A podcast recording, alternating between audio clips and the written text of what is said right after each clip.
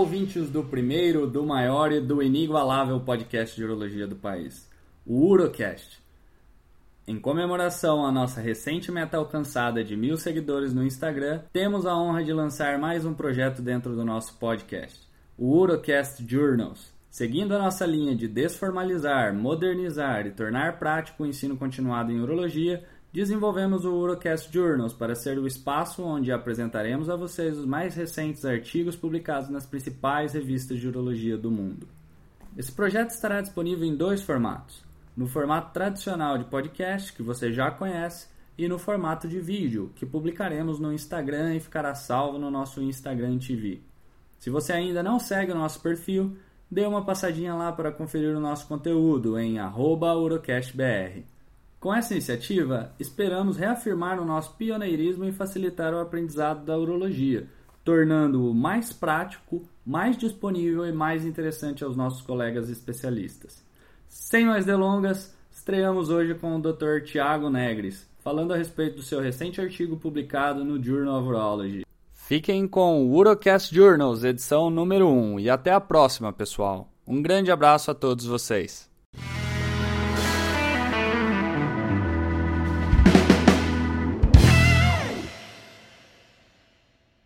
Olá pessoal, tudo bem? Meu nome é Thiago Negres. Eu gostaria de agradecer ao Urocast pela oportunidade de poder apresentar esse artigo para vocês hoje.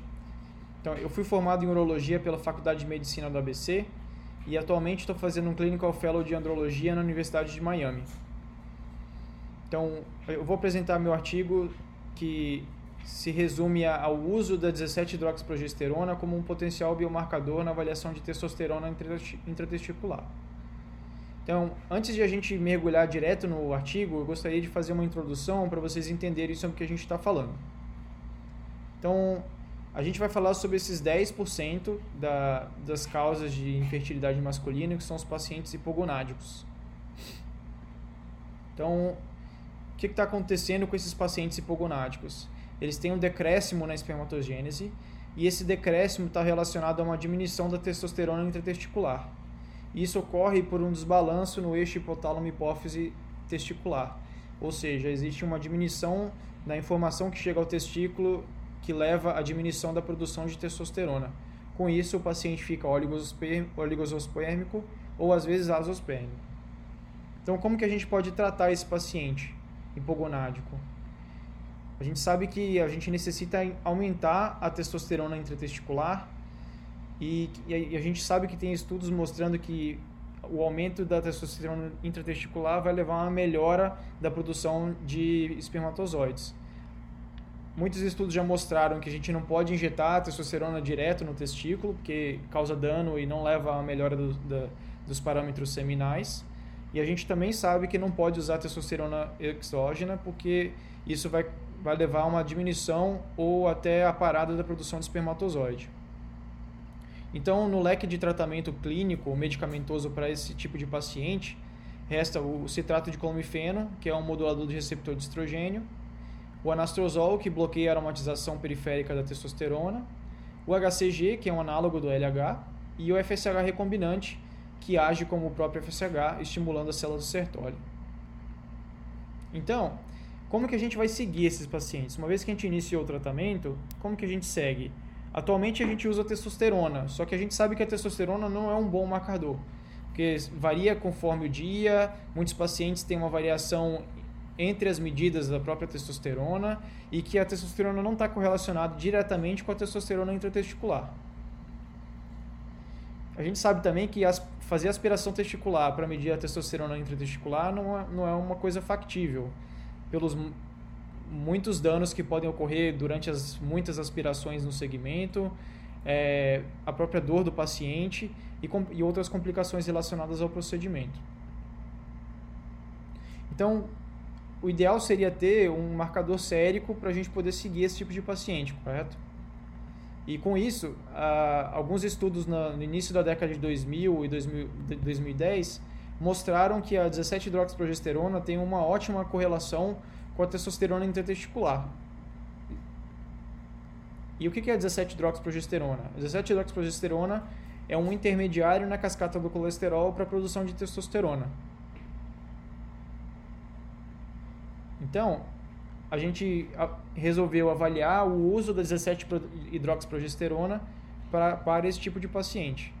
E como que a gente fez isso? Inicialmente nós, nós dividimos os grupos de pacientes em três. E a ideia era ter homens férteis como controle, os pacientes recebendo testosterona exógena.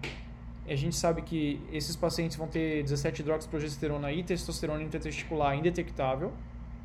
E os pacientes recebendo HCG e clomifeno, a gente tem uma ideia pelos tratamentos previamente descritos que existe um aumento da testosterona intratesticular e a gente espera que exista um aumento da 17-hidroxiprogesterona também. Então, inicialmente, a gente fez uma análise num estudo transverso de pacientes que já estavam recebendo o tratamento e a gente pode ver do lado esquerdo que pacientes recebendo testosterona exógena tiveram 17-hidroxiprogesterona indetectável no segmento. E enquanto eles tinham testosterona normal na, também no segmento. E pacientes recebendo HCG e citrato de clomifeno tinham 17 hidroxiprogesterona compatível com de homens férteis, assim como níveis de testosterona compatíveis com de homens férteis. Então, baseado nesse achado, a gente propôs iniciar um tratamento, um estudo prospectivo. E nesse estudo prospectivo, a gente avaliou os níveis de 17 hidroxiprogesterona e testosterona, entre outros marcadores, no pré e pós-tratamento e comparamos com, com homens férteis. Então, a gente consegue ver aqui do lado esquerdo que os pacientes que estavam recebendo testosterona exógena, como já esperado, tinham um nível de 17 hidroxiprogesterona indetectável no segmento. E os pacientes recebendo HCG e citrato de clomifeno aumentaram os níveis de 17 hidroxiprogesterona para níveis de homens férteis. Agora, do lado direito, a gente consegue ver que ambas as terapias tiveram um nível de, de testosterona ótimo no segmento, inclusive compatível com de homens férteis. Então, baseado nesses achados, a gente concluiu que a 17-hidroxiprogesterona pode ser usada como marcador, principalmente no segmento de pacientes hipogonáticos que estão recebendo esse tipo de tratamento que altera a testosterona intratesticular.